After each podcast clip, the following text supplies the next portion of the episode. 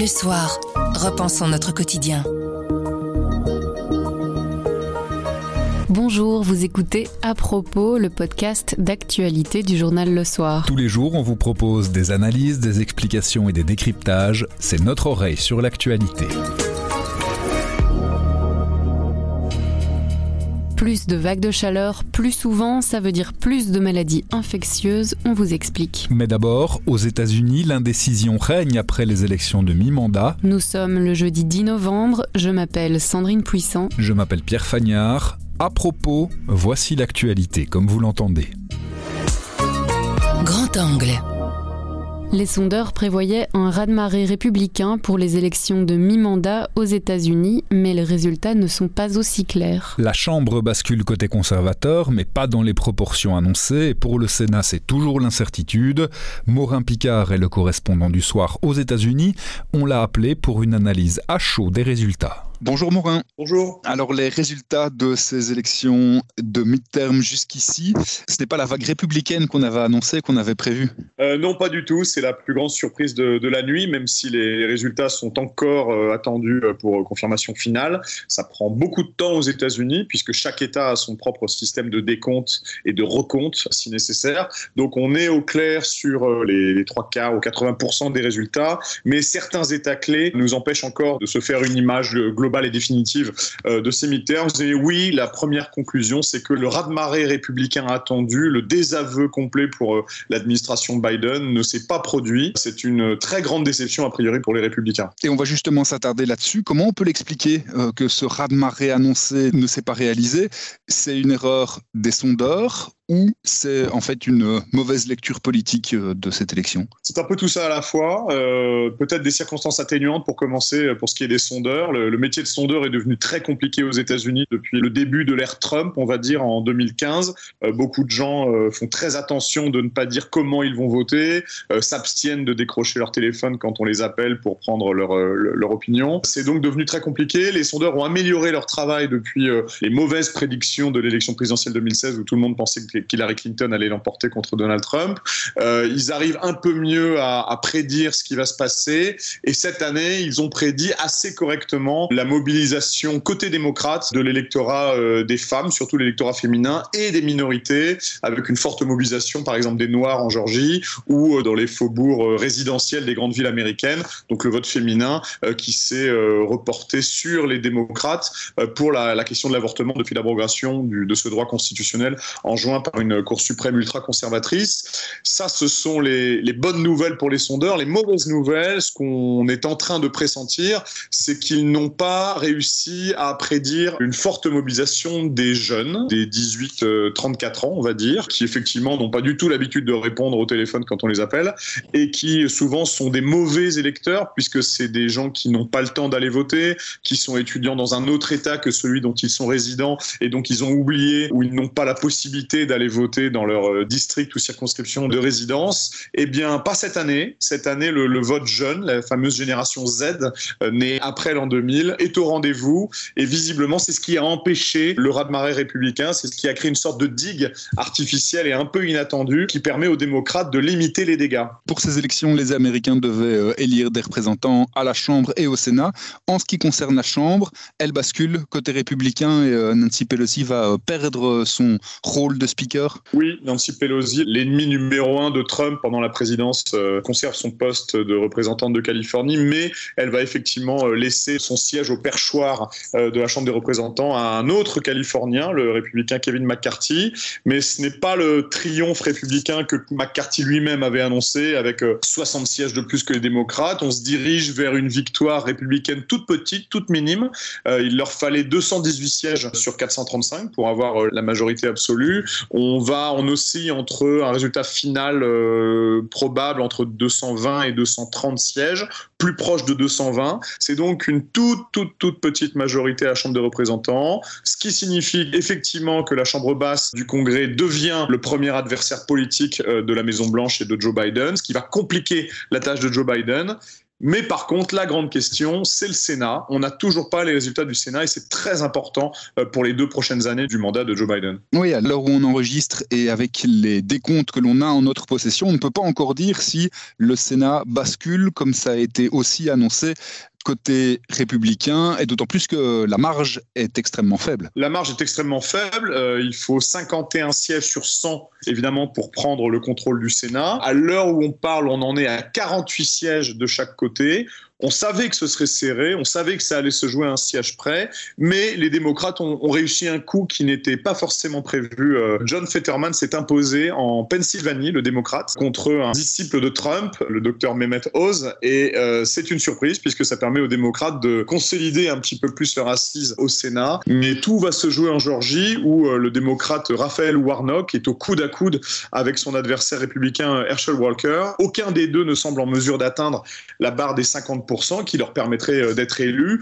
On va donc avoir un troisième tour de scrutin le 6 décembre prochain et c'est donc dans un mois qu'on saura de quel côté, a priori, euh, le Sénat bascule. Et si Raphaël Warnock s'impose, eh bien le Sénat est sauvé pour les démocrates et ça va tout simplement apporter un ballon d'oxygène à l'administration Biden jusqu'à la présidentielle 2024. On va y venir justement si on prend un petit peu de hauteur, d'abord en se plaçant euh, côté démocrate. La couleur que prendra le Sénat, ça va orienter toute la fin du mandat de Joe Biden. Sans ça, il devra gouverner juste avec le pouvoir exécutif et sans l'appui du législatif Oui, Gouverner avec le pouvoir exécutif seulement revient à signer des décrets et des décrets exécutifs, ce sont des choses qu'on peut biffer d'un trait quand un nouveau président arrive au pouvoir euh, à la Maison Blanche. Donc c'est pas du tout idéal. Biden a réussi à imposer euh, une partie de son agenda législatif, mais il lui reste encore beaucoup de choses à faire. Quelque chose qui concerne de près les Européens, le maintien et la poursuite d'un soutien financier militaire massif à l'Ukraine. Des voix se sont élevées côté républicain pour dire qu'il fallait arrêter de donner carte blanche à Kiev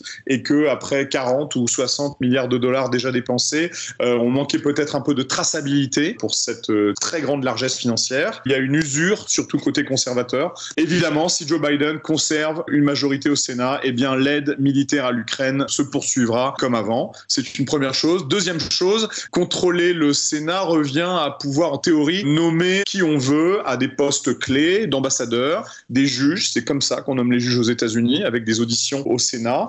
Euh, si jamais d'aventure la composition de la Cour suprême devait changer, euh, le décès ou le, la démission éventuelle d'un juge, eh bien c'est le Sénat euh, qui se livre aux auditions pour nommer un nouveau juge, euh, comme les conservateurs l'ont fait par trois fois sous le règne de, de Trump. Et donc c'est très important pour Biden de conserver le Sénat pour toutes sortes de décisions très importantes jusqu'à la prochaine échéance des présidentielles. Et si on prend un peu de hauteur en se plaçant du côté républicain, Donald Trump avait plus ou moins déclaré que si les républicains sortaient vainqueurs de ce scrutin, il devrait en avoir tout le mérite s'il perdait ce serait de la faute des autres.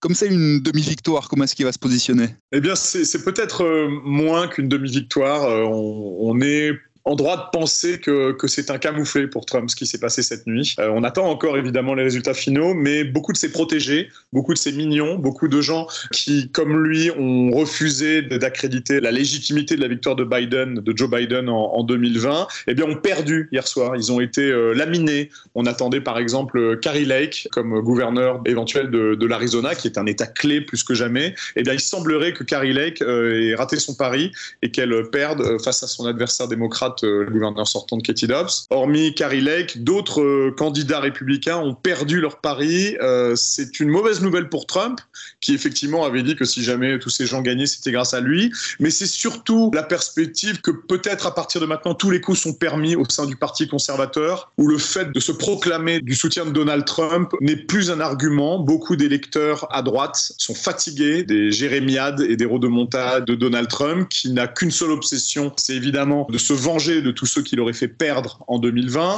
qui continue à dire que euh, c'est lui qui a gagné et que c'est seulement à cause de fraude massive qu'on fait croire aux Américains que Joe Biden est celui qui a été élu. Beaucoup de gens ont, on sont fatigués de ça, voudraient revenir à une politique certes très dure, mais un tout petit peu plus traditionnelle. Et il y a des, gens qui sortent du bois, comme le gouverneur euh, républicain de Floride, Ron DeSantis, qui a été réélu dans un fauteuil et qui est sur le point de se déclarer euh, lui aussi à la présidentielle 2024. C'est évidemment une menace euh, prise très au sérieux par Donald Trump, qui a déjà dit que si jamais DeSantis allait de l'avant, eh bien il allait s'occuper de son cas et révéler des choses pas très glorieuses concernant cet adversaire potentiel. Ce qui veut dire que les couteaux sont tirés, sont sortis des tiroirs de la cuisine et euh, on va probablement assister à une guerre civile en interne au sein du Parti républicain. Et on suivra ça évidemment avec beaucoup d'attention. Merci beaucoup Morin. Merci. 90 000, c'est le nombre de décès dus à la chaleur extrême que l'on pourrait observer en Europe d'ici la fin du siècle. Le nombre est tiré d'un rapport de l'Agence européenne de l'environnement, un rapport qui assure aussi que le dérèglement climatique pourrait favoriser l'apparition et le développement de maladies infectieuses. Sandra Durieux, spécialiste santé, a lu ce rapport. On lui a demandé ce qu'il faut en retenir. Sandra, une statistique pour commencer. 2022, c'était l'été le plus chaud jamais observé en Europe et l'OMS, l'Organisation mondiale de la santé, a fait les comptes de tous ceux qui sont morts cet été à cause de la chaleur? Oui, c'est ça. Donc, euh, d'après le décompte de l'OMS, on comptabilise 15 000 morts pour l'année 2022, puisqu'il y a eu plusieurs vagues de chaleur successives en 2022. Et donc, au total, il y a 15 000 personnes euh, qui en sont décédées. Si on compare au nombre de décès dus à la chaleur sur les 50 dernières années, par exemple, 2022, ça prend des proportions absolument gigantesques. Oui, c'est énorme. Hein. Donc, en, en 50 ans, on a comptabilisé 150 000 morts environ en Europe liées aux vagues de chaleur.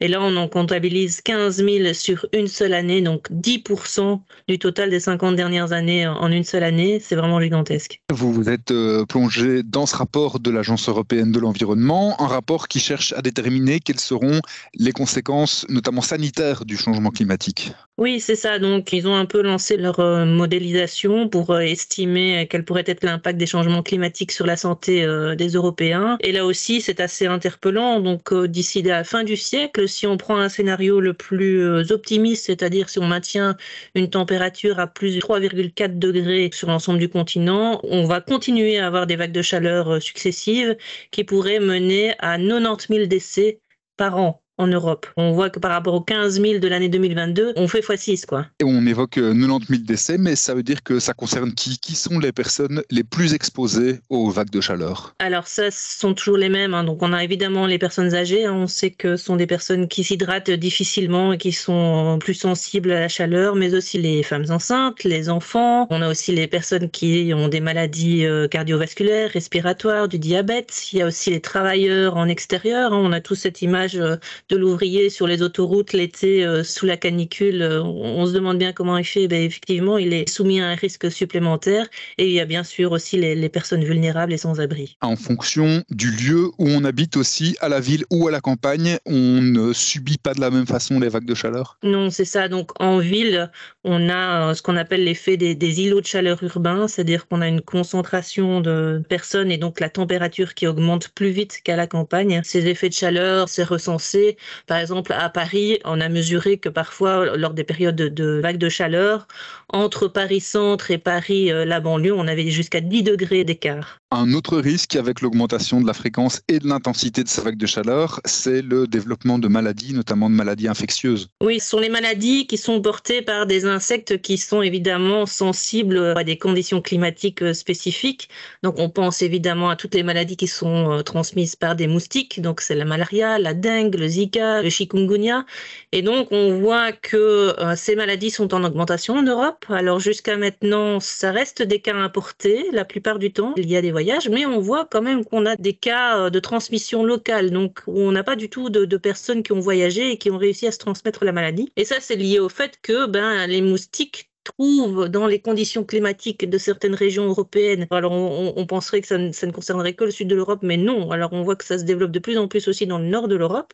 Mais là, ces moustiques prolifèrent et commencent à transmettre ces maladies qu'on pensait euh, tropicales. Au-delà euh, de tous ces constats, le rapport, il pointe aussi des pistes de solutions? Oui, c'est ça. Il alerte surtout sur la nécessité de les mettre en œuvre euh, et, tout de suite, de manière rapide.